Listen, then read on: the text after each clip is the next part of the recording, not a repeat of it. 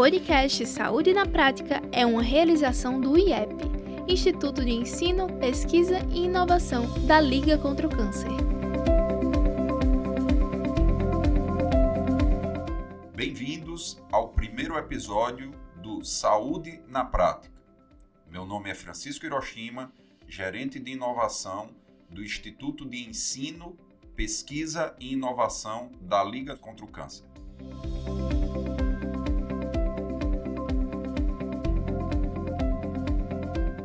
E hoje nós trazemos duas grandes profissionais da Liga para nos falar de um assunto de extrema importância. E hoje estamos com Aline Alves, que é nutricionista do Ambulatório de Nutrição da Liga contra o Câncer e especialista em nutrição oncológica pela Sociedade Brasileira de Nutrição Oncológica e também tutora da residência multiprofissional em atenção ao câncer. Olá, Aline. Olá, doutora Hiroshima. É um prazer estar aqui com vocês, com os nossos alunos, para contar um pouquinho da nossa experiência. Seja muito bem-vinda. E também temos o prazer e a grata satisfação de, de termos aqui Luciana Câmara, que também é nutricionista do Ambulatório de Nutrição da Liga contra o Câncer e especializada em nutrição oncológica pelo INCA, e também preceptora da residência multiprofissional em atenção ao câncer. Seja bem-vinda também, Luciana. Olá, doutor Hiroshima. É uma grande satisfação estar aqui para passar um pouquinho da nossa experiência, né, do nosso dia a dia aqui no atendimento aos pacientes em tratamento de radioquimioterapia. Que bom, estamos começando, é, dando o primeiro pontapé nessa grande jornada de podcast da Liga, né?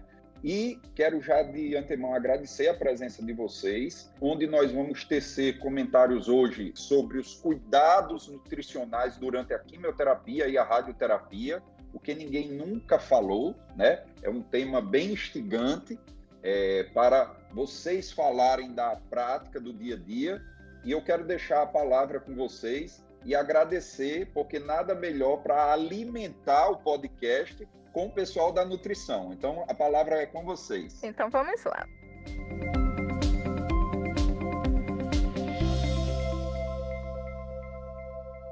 Só para a gente ter um pouquinho de noção como será o decorrer da nossa audioaula, eu vou traçar aqui alguns tópicos. Então, a gente vai rever rapidamente o conceito de quimioterapia e radioterapia, seguindo pelo manejo nutricional, o que, que você precisa saber, mas que ninguém nunca contou, e discutir a prática clínica, né? O que, que é ideal e o que, que é o real, tá? Então, para a gente iniciar, eu dou boas-vindas aos nossos alunos. Digo que vocês já devem ser nossos alunos, então talvez essa parte introdutória pode ser um pouco repetitiva, mas ela é necessária para que haja uma contextualização, tá bom? Então vamos lá. A gente tem dois, duas modalidades no tratamento oncológico, que é a quimioterapia, onde as drogas interrompem o processo de multiplicação e divisão celular, e também a radioterapia, que é quando ocorre a destruição das células tumorais por meio da lesão do DNA. Então, a rádio ela é uma ação local, enquanto que a químio é uma ação sistêmica. Essas modalidades elas podem acontecer de forma isolada ou combinada. Depender do quê? Depende da extensão da doença, do estadiamento, né, como a gente fala da doença, depende da performance desse paciente. Por quê? Porque esse, tratamento pode trazer efeitos colaterais, toxicidade, e aí acaba, por consequência, ocasionando a piora da ingestão alimentar desse paciente. Diminuindo essa ingestão alimentar, o paciente ele começa a perder peso, e aí pode chegar ao estágio de sarcopenia, que é quando o paciente ele tem perda de peso, associada à perda de massa magra de músculo, perda de força e também de performance. Por fim, esse paciente ele pode ter uma menor sobrevida e resposta ao tratamento. Mas Aline, eu não entendi nada. Me explica direitinho como é que ocorre essa diminuição de performance. Por exemplo, se a gente tem um paciente que chega no nosso ambulatório, um idoso, com doença avançada, e a gente vê que ele vai iniciar um tratamento de quimioterapia, por exemplo.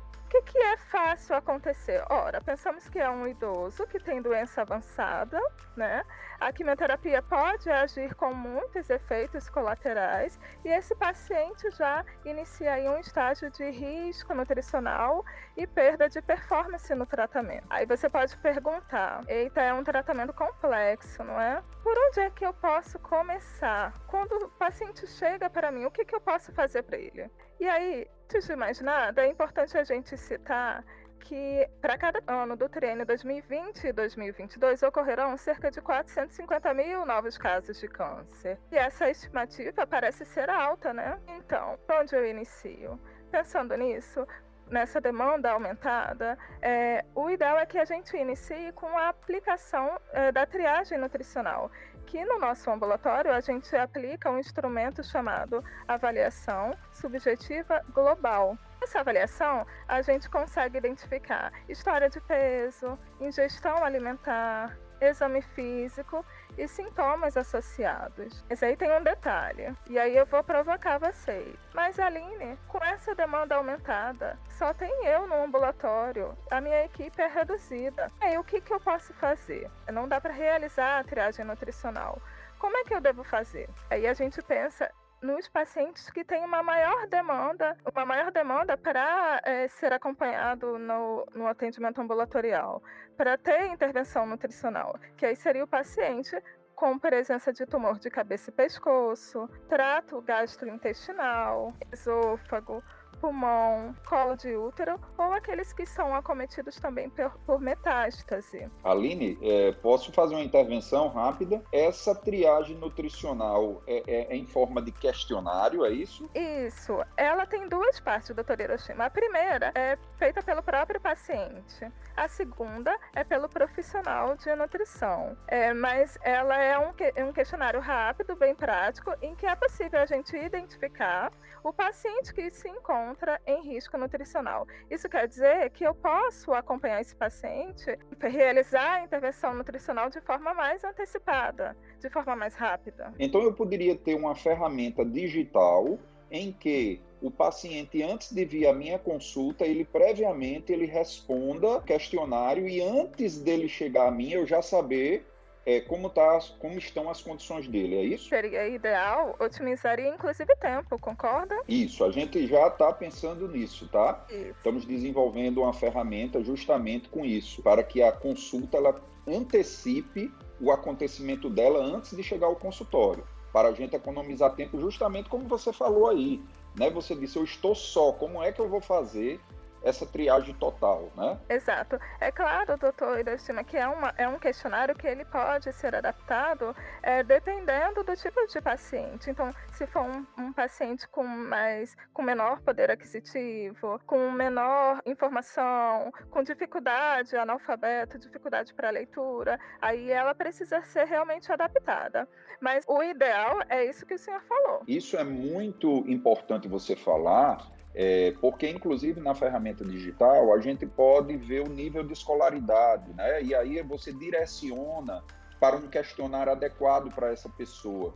Então, é, a gente pode ver também na psicologia que tem aqueles mini mental, né? Eu não posso chegar para uma pessoa que mora no interior do estado e perguntar a ela quem é o ministro da infraestrutura. Eu tenho que perguntar a ele outras coisas, né? Que seja do mundo real dele. Então, isso que você falou é fundamental. Concordo. Embora a gente não consiga aplicar de forma digital para todos os pacientes, mas se a gente conseguir para uma, uma parte dessa demanda, o senhor concorda que já agiliza o serviço, né? Também. Com certeza, com certeza. Pode seguir. Pronto. E aí, gente, eh, nós teremos uma maior demanda nos próximos anos, é preciso saber como tratar e como conduzir os cuidados desse paciente desde a fase inicial, quando a gente tem um grande potencial de cura, até a progressão da doença, com uma eventual ausência de cura. Mas sabendo que do início ao fim a gente tem inúmeras possibilidades de intervenção nutricional para serem feitas. Isso que você está falando, Aline, eu vou, eu vou me permitir lhe interromper mais uma vez. E com a pandemia, se acha que essa demanda vai ser antecipada, né? É, uma vez que a pandemia retardou muitos diagnósticos precoces, né? Então se espera que a gente tenha um aumento no número de casos, justamente decorrente desse momento que a gente está vivendo. É verdade. É, parece que a nossa demanda ela está aumentada, mas a tendência é aumentar ainda mais. Exato. E quanto às modalidades de tratamento oncológico, é, eu queria que você me falasse um pouquinho assim, é, quais são as principais repercussões para quem está nos, nos, ouvindo. Por exemplo, o paciente que faz a químio, as principais repercussões é, é, para o estado nutricional dele e qual as principais é, do paciente que está fazendo radioterapia. Pronto, como eu citei anteriormente, vai depender muito do estadiamento da doença, né, e do local dessa doença. Então, vamos pensar num paciente de cabeça e pescoço, tratando cabeça e pescoço em quimioterapia, e também em radioterapia. Possivelmente, os efeitos colaterais deles já são identificados já no início desse tratamento. Então, é um paciente que vai ter mais enjoos devido ao efeito da cisplatina na quimioterapia. Então, tem enjoo, tem alteração de paladar, tem disfagia, dificuldade para engolir, para deglutir, é, tem dificuldade para mastigar, né? Porque ocorre a exodontia junto à odontologia. É um paciente que com certeza vai precisar modificar a consistência da alimentação. Então, se antes ele estava consumindo uma alimentação na consistência sólida, Agora a gente vai precisar modificar. E aí vai para pastosa, líquida pastosa, líquida peneirada. E se não, o paciente não conseguir evoluir, seguir, né? Até o final do tratamento e aí a gente sugere a passagem de sonda. Você tocou num assunto aí de, de suma importância, que seria justamente é, esse paciente de cabeça e pescoço, né? Se a gente considerar o estado nutricional dele, e me corrija se eu estiver observando de forma equivocada, Aline, é, uhum. e, e, Luciana também pode também intervir. Pelo, pela, eu sou oftalmologista, mas pelo que eu entendo, o estado nutricional no paciente com com neoplasia, ele já é ele já é comprometido pelo próprio pela própria presença do câncer no organismo, né, com catabolismo, não é isso? Isso mesmo. É, o paciente já com diagnóstico de câncer é um paciente que já tem alteração metabólica evidente, alteração na glicose, alteração de gordura, alteração é, de proteína. Então, de fato, é um paciente que precisa ser acompanhado já desde o diagnóstico. Então, a presença do câncer por si só já altera o estado nutricional, não é isso? Eu vou mais além. Se a presença desse câncer for na região da cabeça e pescoço, é, da boca, eu vou ainda contribuir para esse paciente não ingerir o alimento que melhoraria o estado nutricional dele, não é isso? Ou seja, comprometimento de paladar. E aí, somado a isso tudo, a quimioterapia levando a enjoos e náuseas que também vão contribuir à ingestão, não é isso? Exato, temos controvérsias, né, é, doutora Hiroshima? A gente segue com um tratamento de quimio e radioterapia para que esse paciente tenha a cura, mas é, associado aos efeitos colaterais que podem, é, que esse paciente pode evoluir para um, uma desnutrição, sarcopenia, caquexia. Então, por isso ele precisa ser cuidado. E por isso que a gente precisa entender o cuidado. Entendi.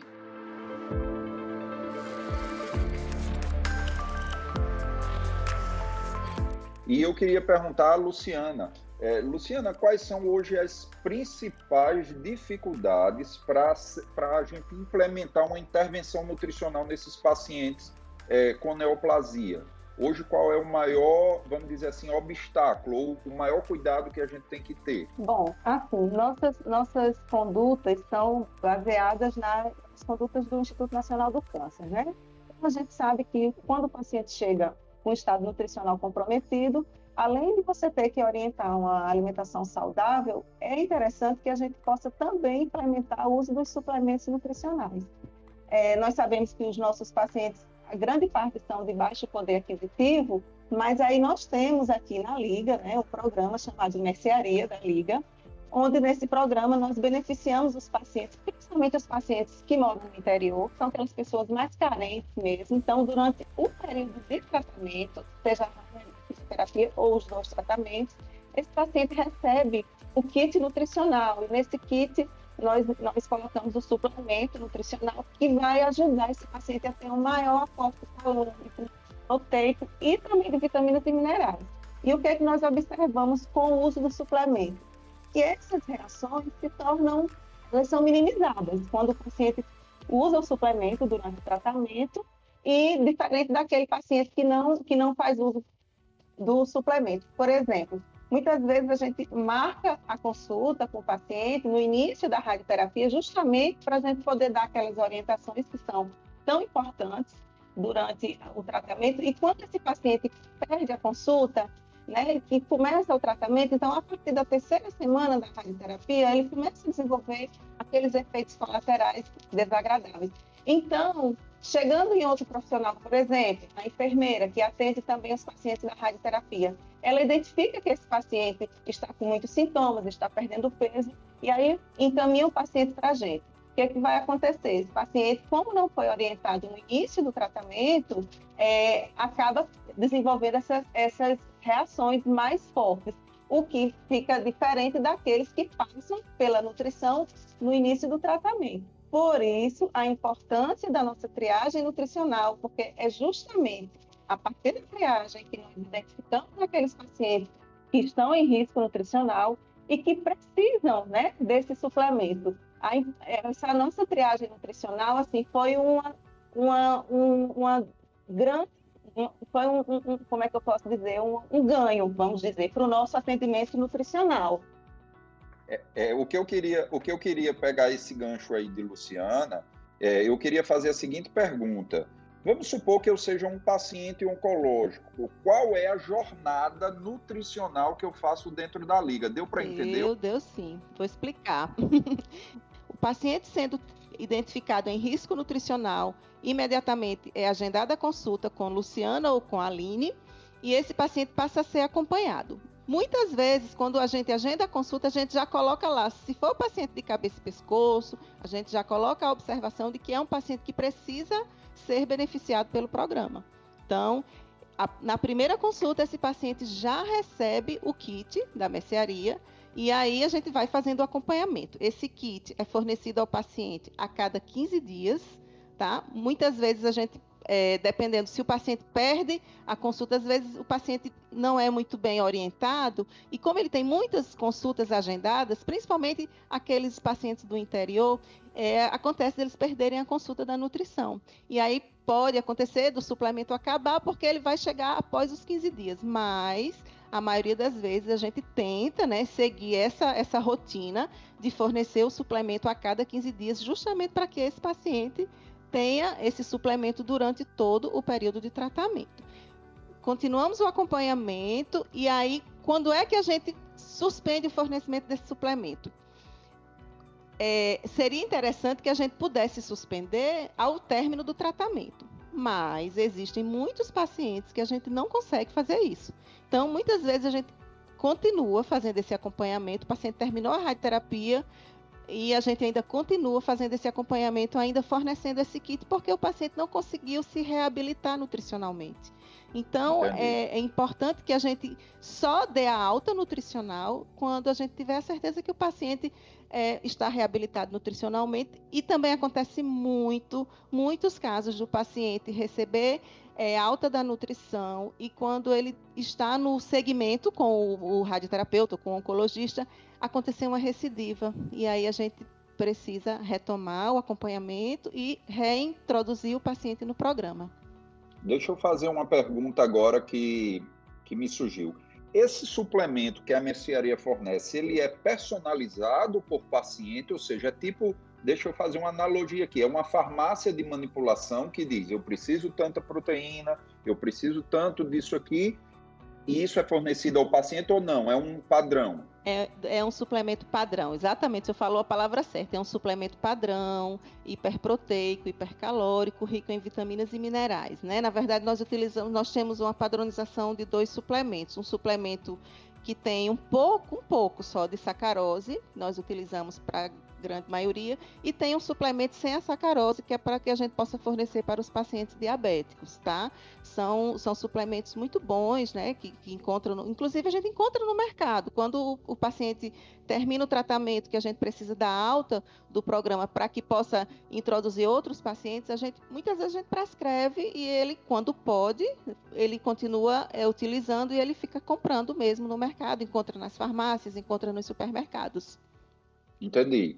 Então, o, o, o que vai variar é tipo uma prescrição mesmo. Ele vai, ele vai ingerir tantas gramas, é, é tantos gramas né, é, é, é por dia, é isso? Exatamente, a gente vai, faz essa, essa, esse cálculo né, de acordo com a necessidade do nutricional do paciente. Se é um paciente que está se alimentando só através de sonda, lógico que a gente vai precisar utilizar durante mais, mais etapas do dia com o, suplemento. Se é um paciente que se alimenta só por via oral, é, utilizamos no mínimo duas vezes ao dia, esse paciente precisa tomar esse suplemento. Um detalhe bem importante: a gente nunca recomenda o uso do suplemento naqueles dias pós-quimioterapia, porque naque, logo em seguida ao ciclo de quimioterapia, quando o paciente está tratando com cisplatina, o, a náusea é o principal efeito colateral. Então, se o paciente tomar esse suplemento no, auge dos sintomas, ele não vai tolerar. Então, tem mais esse, essa estratégia que a gente precisa utilizar, que é orientar que ele não use o suplemento durante o período dos sintomas, para que ele não fique sem querer aceitar mesmo o suplemento. E funciona. Quando a gente orienta dessa forma, funciona mesmo.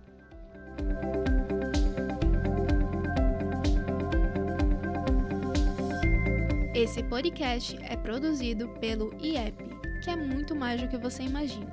O Instituto de Ensino, Pesquisa e Inovação da Liga contra o Câncer, que é referência no estado do Rio Grande do Norte, além de ofertar cursos de capacitação, pós-graduação e cursos livres, oferece ainda visitas técnicas, estágios curriculares e programas de residência. Sem falar na área da pesquisa, formada por uma equipe multidisciplinar dedicada à investigação na área oncológica. Temos ainda a inovação, que tem como objetivo fomentar ideias, resolver problemas e impulsionar processos, além de promover a formação e capacitação de novos empreendedores. Para mais informações, acesse o site instituto.ligacontraocâncer.com.br. Agora, esqueçam que estão falando com uma pessoa da área da saúde e encarem agora que quem está falando com vocês é um leigo, tá? Então, eu escutei uma, uma, uma história, e eu não sei se é mito, né? É, é, verdade que o paciente oncológico ele tem uma aversão à carne? Aí eu deixo a, eu deixo a pergunta para a Aline e para você, Luciano. Isso, isso procede? Doutor Hiroshima, o, o senhor está dando spoiler, viu? Porque essa, essa conversa a gente teria no final, mas eu vou adiantar por aqui, viu? Mas é verdade sim, é verdade porque lembra que a gente conversou sobre um dos sintomas é, ser a alteração de paladar que a gente chama sim. de disgeusia? Essa alteração de paladar, é, a ciência tem mostrado é, tem associado a deficiência hum. de zinco. E onde que a gente encontra zinco? Então, se eu falar, não, então para melhorar a alteração de paladar no paciente, eu vou ofertar fontes de Isso. zinco, né? São os alimentos que são fontes de zinco. Eis a questão: ovos, feijões, nozes e a carne Entendi. vermelha. Veja que a carne vermelha tem zinco. Pela evidência científica, o zinco melhora essa, essa questão da alteração de paladar, mas a carne vermelha é o que o paciente mais questiona, dizendo: doutora, eu não consigo comer carne porque ela traz um gosto metálico na boca. Então é verdade sim. Muitos pacientes têm aversão à carne vermelha devido a esse gosto metálico na boca. E é associado Essa pergunta surgiu aqui, eu me lembro quando eu era residente, que a gente escutava isso dos pacientes oncológicos, né? E aí, é, com certeza, a gente não combinou nada, e desculpe por ter feito spoiler. Mas vamos seguindo aqui. não, mas agora, agora eu quero contar. perguntar ao senhor, eu quero perguntar, porque, porque como o aluno não pode nos perguntar, eu vou certo. fazer a pergunta ao senhor, certo? Hiroshima, o senhor acha que existe algum, algum efeito colateral que impeça, ou pelo menos que dificulte a nossa intervenção nutricional Por exemplo, o paciente chega para mim no uhum. ambulatório e ele, ele quer ouvir as minhas orientações. Mas existe algum sintoma que dificulte a minha orientação nutricional, que assim, que eu não posso evoluir, que eu não posso ir mais longe devido a esse sintoma. Hum, seria algum identifica? sintoma é, no cunho, vamos dizer assim, é, de psiquiátrico, alguma coisa assim ou não? Não, relacionado ao tumor e ao tratamento, esse sintoma. Mas não, eu, eu desconheço. É, existe sim, mas isso a gente vai vendo pela prática, sabe, doutor? Mas existe hum, a, dor, a, dor, a dor oncológica. Quando o paciente chega no nosso ambulatório com dor, é muito, muito difícil fazer, realizar a intervenção nutricional. É um paciente que está bem Por falta de adesão, né? é isso? De adesão à, à, à, nutrição, né? É, na verdade ele não quer nem Exato. nos escutar, ele tenta Exato. não nos escutar por conta da dor, né? Mas o interessante é que o paciente muitas das vezes já faz uso do opioide, né, do medicamento para dor, mas ele ainda muito desconfortável. Só que existe um dos principais sintomas causados por esse op sim, opioide é sim, a constipação. É o intestino preso, né? E é aí que a gente pode intervir né? A gente não tem como melhorar a dor, mas a gente tem como intervir no, no efeito colateral do medicamento. Então, então o paciente, é, desculpe, é, o paciente, quando ele vai introduzir o opioide, vocês já se preparam para fazer, é, vamos dizer assim, uma, uma dieta voltada para evitar isso, né? Sim, voltada para evitar ou mesmo para controlar, né? Esse, esse sintoma. É interessante a gente saber quando é que o paciente tem constipação, porque às vezes o paciente fala, doutora, eu estou fazendo, evacuando dia sim, dia não. Esse paciente ainda não está constipado, mas geralmente a gente identifica quando o paciente não evacua por mais de três dias. Mas o importante também, Aline, seria ver o hábito intestinal individual também, não é isso? Também, também. Então, às vezes, esse paciente ele evacuava todos os dias, funcionava como um reloginho, né? E quando ele já começa a evacuar dia sim, dia não, aí a gente, opa, algo aí tá estranho, né? É, a gente precisa intervir, com certeza. Então, para os alunos que nos ouvem, vamos dizer aqui, a gente tem é, duas pérolas que você soltou aí, né? Primeiro, ficar em alerta com dor e constipação, não é isso? Porque vai atrapalhar isso. a inserção do seu tratamento, não é isso? Isso, isso. E fundamental também quando estiver usando algum medicamento que possa trazer constipação, né? Exato. E, e lembrar né, para o nosso aluno que não o paciente com dor não adianta a gente ir com o perfeito, o cardápio perfeito. Como eu estava dizendo no início, ele não está nem querendo nos escutar. Então vamos agir direto no seu sintoma. Qual é o sintoma que está mais grave? Qual é o sintoma que a gente realmente precisa intervir, senão o paciente vai perder performance? É a constipação? Então, a gente começa a trabalhar em cima desse sintoma. Entendi. Deixa eu só complementar um pouquinho com relação à, à constipação. É, muitas vezes a gente orienta né, aquela dieta laxativa, coquetel laxativo, biomassa da banana verde. Mas se esse paciente não tem uma boa ingestão hídrica, não vai funcionar. Muito pelo contrário, ele vai ficar com as fezes mais ressecadas, né? E não vai realmente conseguir evacuar. E isso incomoda bastante.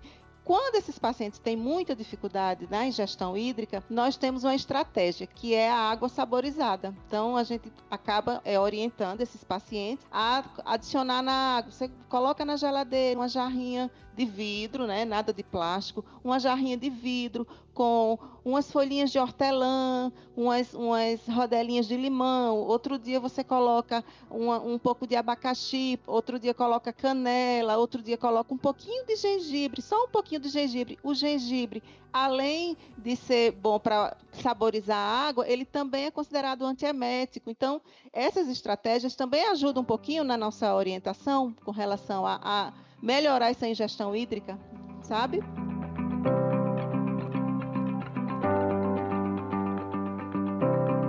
Então, essas estratégias que vocês falaram aí de como reduzir isso, às vezes com uma coisa simples, né?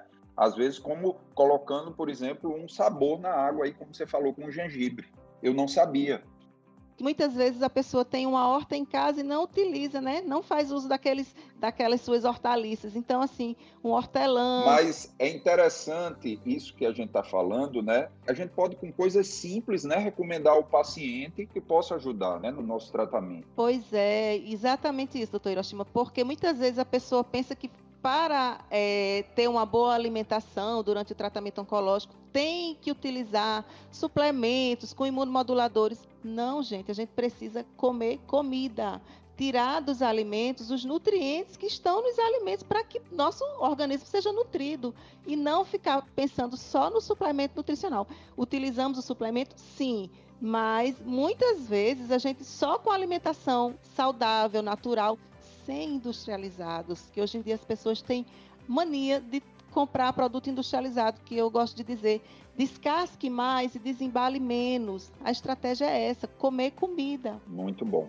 A pergunta que surgiu agora é a seguinte: ocorre do paciente chegar para vocês para entrar no programa de, vamos supor assim, de um resgate nutricional e ele já vir com uma desnutrição, mesmo antes do, do da neoplasia é, comprometer o estado nutricional dele? Acontece, doutora Hiroshima, da gente perceber né, na, na hora da consulta que o paciente já chegou emagrecido, mas é importante a gente avaliar essa composição corporal. Então, o fato do paciente estar com um peso mais baixo não quer dizer que ele esteja desnutrido.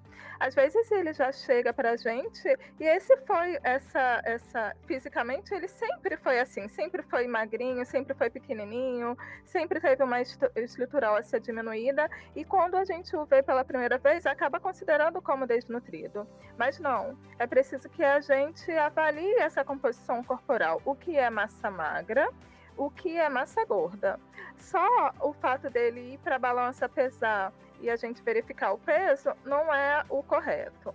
Então, avaliar essa composição seria o mais importante. Mas, o senhor me perguntou, será que ele já chega desnutrido? O que a gente vê mais é a desnutrição pela doença, pelo tumor, tá? Então é difícil Entendi. a gente encontrar o paciente no primeiro dia de atendimento ambulatorial já desnutrido por outra situação. Não, é, ele chega pelo tumor.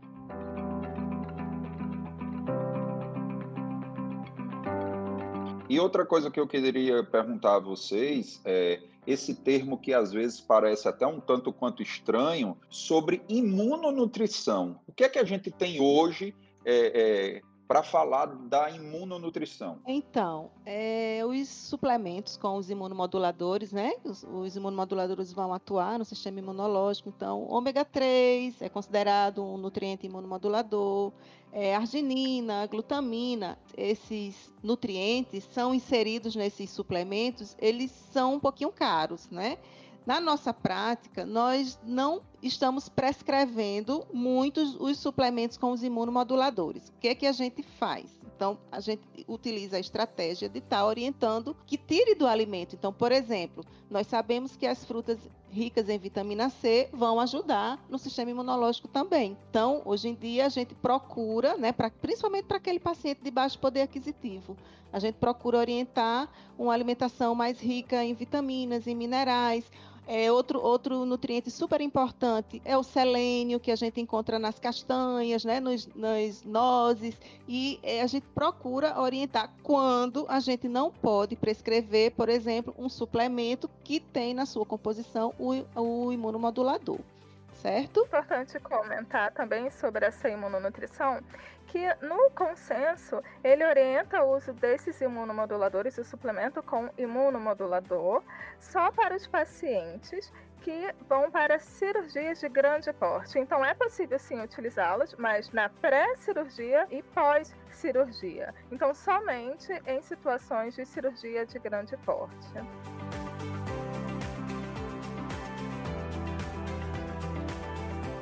Pensar que o básico é o fundamental. Olhe para o paciente, veja qual é a necessidade dele, é, compreenda o seu passado, pergunte o passado, a sua infância, para você poder realmente fazer uma intervenção nutricional é, concreta. Né? É, não é só a gente pensar no que é o ideal, no que a gente vê no livro, mas olhe para converse com ele, observe qual é a necessidade dele. Às vezes não é a alimentação, às vezes ele quer conversar, ele quer que você ouça. Ouça. Entendi. Não é a comida que ele quer, né? Então, é muito por aí. A gente vê que o manejo nutricional passa também por uma educação, não é isso? É diferente de você prescrever um medicamento, um comprimido que o paciente põe na boca e engole, não é isso? É, eu vejo que, pelo que vocês estão falando, o trabalho de vocês não é simplesmente prescrever, é além de prescrever, educar o paciente para ter uma, uma reeducação alimentar, não é isso?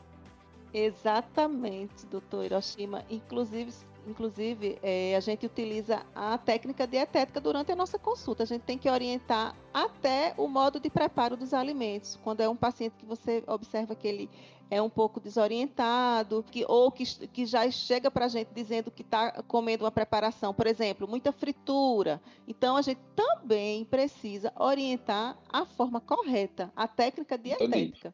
Entendi.